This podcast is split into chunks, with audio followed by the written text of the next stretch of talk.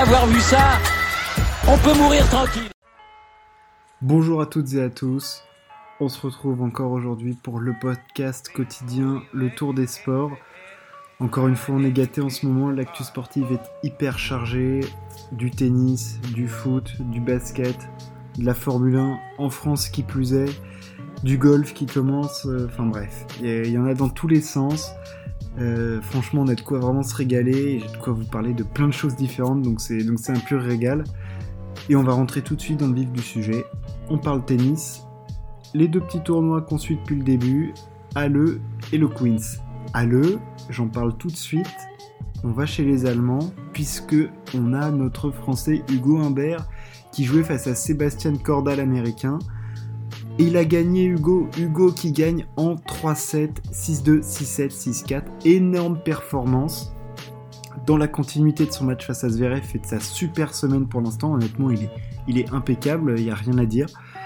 Il gagne en 3-7, il se qualifie pour les demi-finales. Euh, c'est fou, c'est complètement fou. Euh, franchement, c'est top. Euh, il commence super bien dans le, dans le premier set. Ça se durcit un peu dans le deuxième. Corda commence un peu à, à se mettre dans la partie. On sent que Hugo a une petite tension. Puis dans le tie-break, il cracouille un petit peu. Puis il se remet dedans dans le troisième au mental. Enfin, franchement, et après il conclut dans le troisième. Enfin, il conclut du coup dans ce troisième set. Enfin, belle performance. Euh, c'est top de le voir, je pense que ça lui fait un bien fou cette semaine euh, à Hugo. Euh, ça, ça le remet dans le droit chemin. c'est une autoroute maintenant. On a payé le péage, on a sorti et puis c'est parti quoi. Allez, on y va. c'est dingue, c'est top. franchement, rien à dire. prochain match, il va jouer Félix Auger Aliassim qui s'est défait de Marcos Guiron 6-3, 6-2. Alors, Aliassim, en ce moment, il est hyper impressionnant, le Canadien. Euh, après sa finale face à Stuttgart, qui perd face à Silic, là il bat Federer et tout. Euh, franchement, il est hyper impressionnant au service. C'est du très très très haut niveau. Euh, derrière sa première balle, il était à plus de 94% de points gagnés. là, c'est des stats, c'est monumental. Il a perdu 6 points sur son service. je veux dire, il l'a détruit, il l'a éparpillé façon puzzle, le Guéron. Euh, monstrueux Félix. La, tâche s'annonce ardue pour le français. Euh, il joue bien en ce moment, mais je pense que Félix, euh, là, il est dans une forme. pop, pop, pop, pop. C'est solide. voilà, il, y a une place en finale en jeu. Ça serait la neuvième pour Félix, qui, je le rappelle encore une fois, n'en a toujours pas gagné une sur le circuit ATP. là, franchement, Félix, il joue un haut niveau. ça fait plaisir de le voir à ce niveau-là. on l'attend à ce niveau. Et euh, on a hâte de voir euh, le choc face à Hugo. Euh, deux jeunes, ça va faire des étincelles, je pense. Ils ont des styles de jeu assez agressifs quand même, avec tous les deux une, belle petite papate. ça va glisser peut-être un peu de slice. le service va être déterminant parce que bon, les deux, le service est au cœur de leur jeu. Mais il y a peut-être une petite placette pour, Hugo quand même, parce qu'on sait que Félix, il peut cracouiller sur certains moments un peu chauds, et Hugo, il a été quand même assez solide. Donc euh, bon, ça va être dur, clairement, ça va pas être donné, mais on est tous derrière notre, notre Frenchie. Euh, dans l'autre partie de tableau du coup de ce tournoi, on avait Rublev qui affrontait euh, Papy Kolschreiber. Papy fait de la résistance. bah, Rublev s'impose, il fait respecter son rang 7-6, 6-2. Euh, propre. Andrei, depuis le début du, tournoi, il parle pas trop, on l'entend pas trop, mais il fait son petit bonhomme de chemin, il est en demi-finale. C'est bien, il prend ses marques sur gazon en vue de, Wimbledon, c'est toujours intéressant. Il affrontera en demi-finale Nicolas Basilashvili, qui s'était fait défait de Rinderknecht au tour d'avant. Là, qui a battu Lloyd Harris, euh, belle victoire accrochée, mais ouais, il est solide Basilashvili. De toute façon, c'est toujours un joueur qui est chiant à prendre. il, lâche, il fait pas beaucoup de fautes, il lâche rien, il est capable de jouer vite. voilà, on va avoir des, demi-finales, je pense, assez intéressantes. Et puis, euh, Hugo, euh, on, te, suit on est tous derrière toi quand même pour nous, pour nous faire vibrer dans ce tournoi. Tu nous fais vibrer depuis le début. Allez, c'est bon. On passe du côté du Queens, parce qu'il s'est passé quelques trucs du côté du Queens. On avait notamment eu un très gros match entre Deminor et Silic, match en 3-7, victoire d'Alex Deminor 3-6, 6-3, 6-4. lui aussi, un peu à l'image d'Hugo, euh, je pense que ça le remet dans le droit chemin, là, ce tournoi. Je pense que ça lui fait du bien. Petite demi-finale pour Dominor. Euh, voilà, ça peut pas lui faire, clairement, ça peut pas lui faire de mal. Il jouait pas très, il avait pas eu de bons résultats euh, en ce moment. là, il bat Milman au premier tour. Là, il, affronte Silic qui est en forme sur gazon là depuis le début de la saison sur gazon et qui a toujours été un bon joueur sur gazon. On le rappelle, hein, il a quand même fait finale à Wimbledon en 2017 face à Roger. Donc bon, voilà, c'était une bonne victoire de, de demi-nord même si c'est pas le Silic d'avant, ça reste quand même une, référence sur herbe. Euh, il affrontera au prochain tour Matteo Berrettini, qui lui a battu Dan Evans dans un match, euh, dans un joli match de tennis. Hein. Euh, victoire en 2-7 de Berrettini, 7-6, 6-3. Il s'appuie toujours service coup droit. Il a encore planté 13 aces de double faute. C'est très très solide au service Berrettini quand même. Et il a été plus fort qu'Evans. Je pense que sa puissance a, fait du mal à, Dan Evans quand même. Il passe en 2-7, il fait respecter son rang, il affronte deux mineurs au prochain tour. Ça va être un joli match parce qu'on voit que Berrettini, même si euh, il, a, du mal un peu sur les jeux de service euh, adverses, hein, il obtient. Bon, là, il a obtenu 9 balles de break, mais bon, il a, il a disputé quand même pas mal de tie-break, donc il peut être poussé un peu dans ses retranchements. Donc à voir comment Dominor, qui est un magnifique contreur, va être capable de, lui opposer une certaine, résistance. Dans l'autre partie du tableau, Cameron Nori affrontait son compatriote Jack Draper, euh, dont on avait un peu parlé hier. Et ben c'est Nori qui fait respecter son rang euh, également, 6-3, 6-3 il joue bien en ce moment, Nori, il hein, n'y a rien à dire, hein, franchement, euh, c'est propre ce qu'il produit sur le terrain de tennis en ce moment.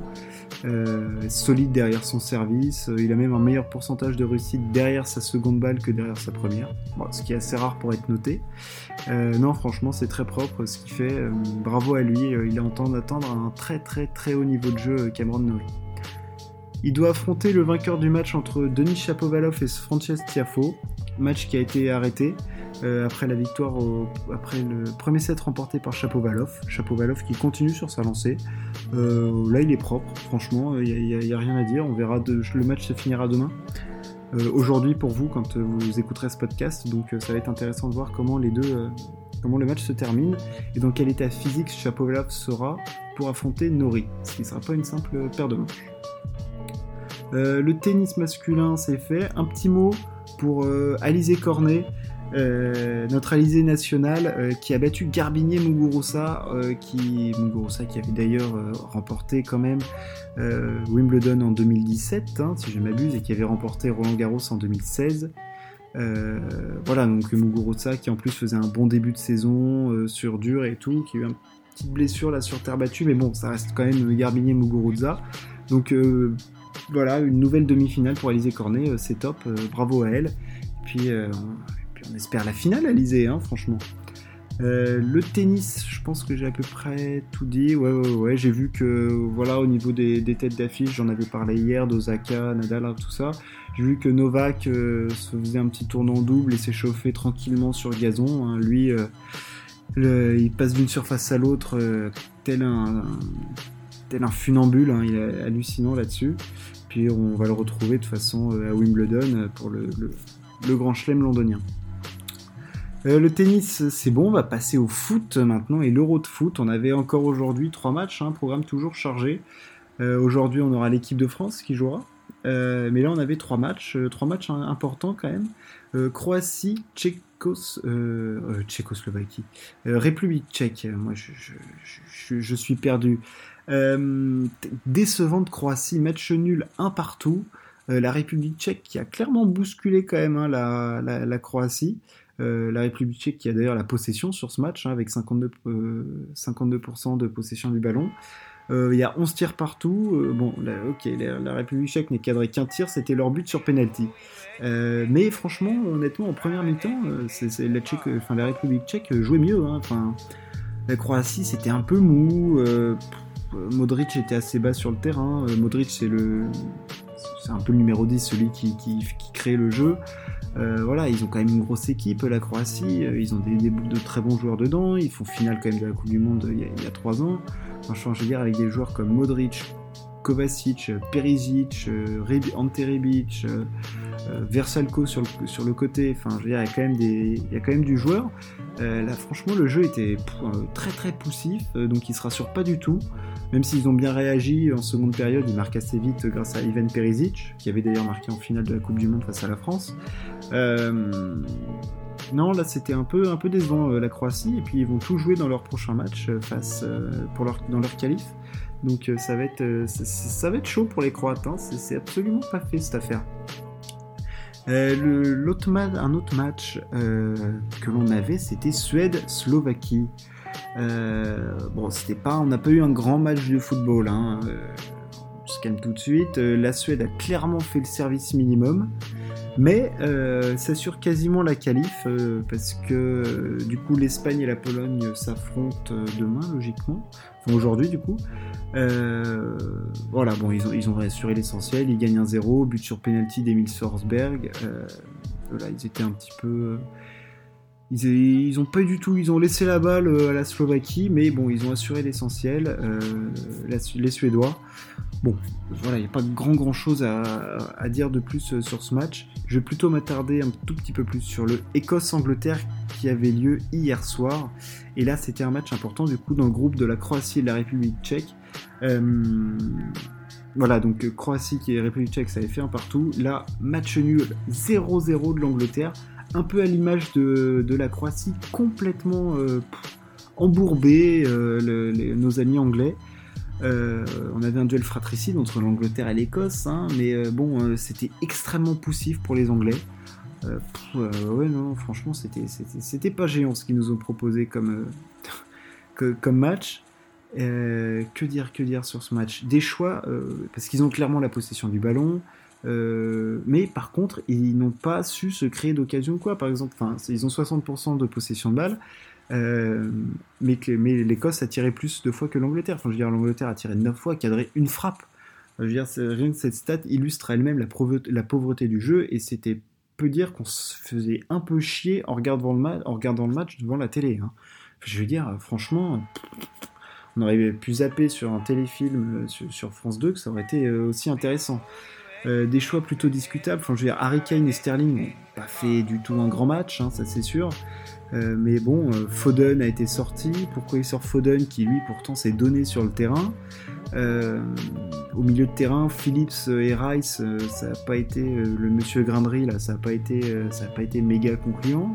Quand on sait que sur le banc t'as des mecs comme Jadon Sancho ou voilà, qui, peuvent te créer des actions quand même. Jadon Sancho, je crois que cette saison c'est quand même 17 buts et 21 passes décisives. je veux dire, c'est des stats légèrement intéressantes.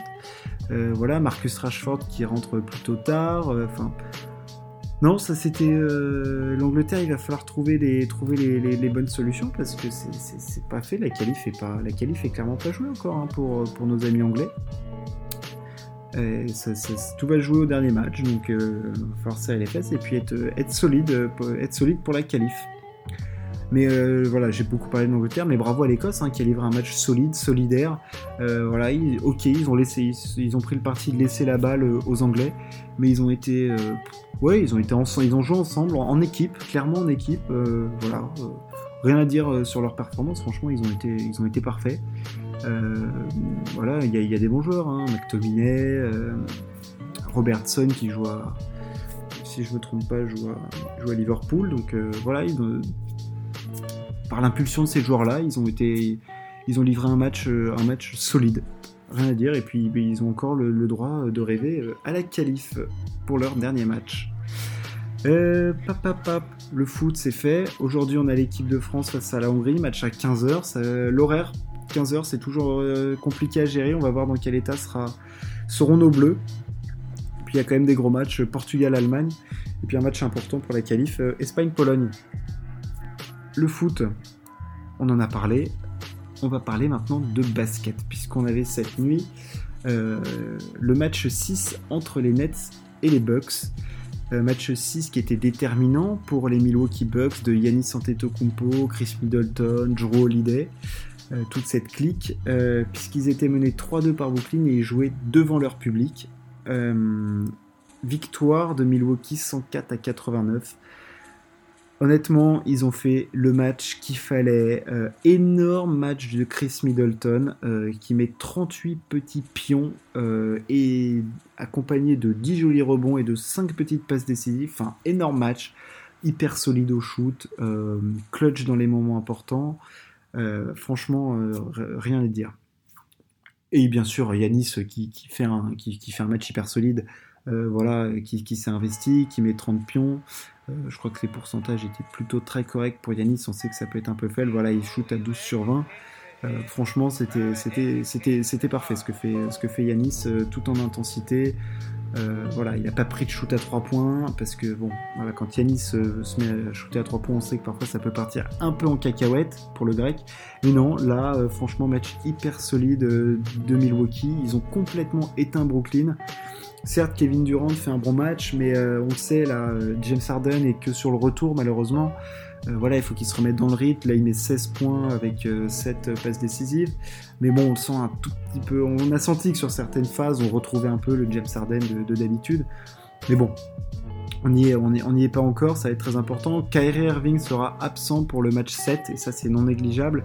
Euh, voilà, Kevin Durant fera toujours du Kevin Durant, hein. il y aura toujours au moins ses 30 points, les rebonds, l'impact défensif, offensif, voilà, les switches qu'il peut provoquer au niveau défensif, tout ce que peut apporter Kevin Durant, mais il va falloir que les, joueurs qui avaient fait un gros match 5, hein, je pense à Jeff Green notamment, euh, voilà, se mettent à, faire ce, même type de performance, Blake Griffin aussi, et puis il faut que Joe Harris se, décide à mettre des shoots, parce que sinon ça va être très très compliqué pour les, les Nets. Match 7, ce sera quand même à Brooklyn, euh, on aura, je reparlerai, je pense, demain euh, pour faire une petite euh, preview de ce match qui va être honnêtement immense, je l'espère, puisque bon, deux, énormes équipes dans un match 7 où ils jouent clairement leur saison. Hein. L'enjeu sera immense autour de ce match, je reviendrai demain, mais bon, Brooklyn qui a fait une équipe de méga stars, Milwaukee, bon, bah, autour d'une équipe autour de laquelle il y a beaucoup d'attentes, enfin bref, plein de choses à dire, j'en parlerai demain, même si ça me brûle un peu les lèvres d'en parler beaucoup plus. Euh, basket, du coup, j'en ai parlé. Je pense que j'ai à peu près, dit ce qu'il fallait. Hein. Je suis pas là pour rentrer dans tous les détails. Euh, voilà, basket, c'est fait. Passer un petit mot sur le golf. On a le début de l'US Open. C'était aujourd'hui le deuxième tour qui n'est pas encore fini au moment où je vous parle. J'en parlerai demain. Je ferai un point et puis on fera un point au quatrième tour. Euh, troisième et quatrième tour pour savoir comment ça s'est passé parce que oui un tournoi de golf se joue en 4 jours. Euh, je fais juste un petit point rapide hein, pour ceux qui ne savent pas. Euh, tournoi de golf donc 4 jours 18 trous par jour.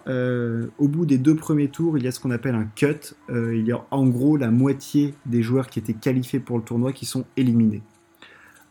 Et les joueurs restants se disputent la victoire sur les deux derniers jours donc on a, le golf à l'US Open, on a la Formule 1.